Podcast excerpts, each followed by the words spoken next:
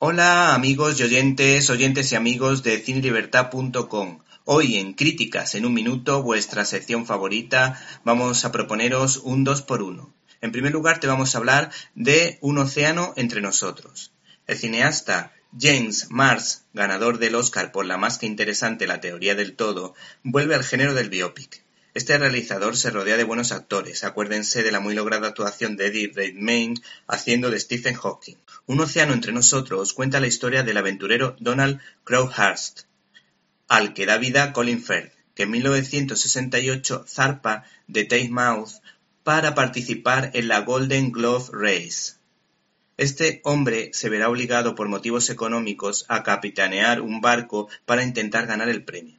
La carrera consiste en dar la vuelta al mundo en solitario y sin escalas, con la dificultad que supone.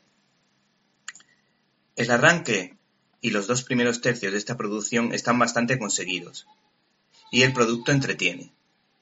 El último tercio pierde interés, pero tiene su sentido. La sensación de estar viviendo lo que vive el personaje es otro de los aciertos del largometraje.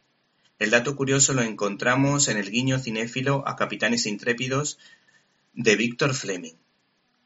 La interpretación de Colin Firth consigue trasladar al espectador los sueños y las dudas de una persona normal que es feliz con su familia, pero que busca algo más.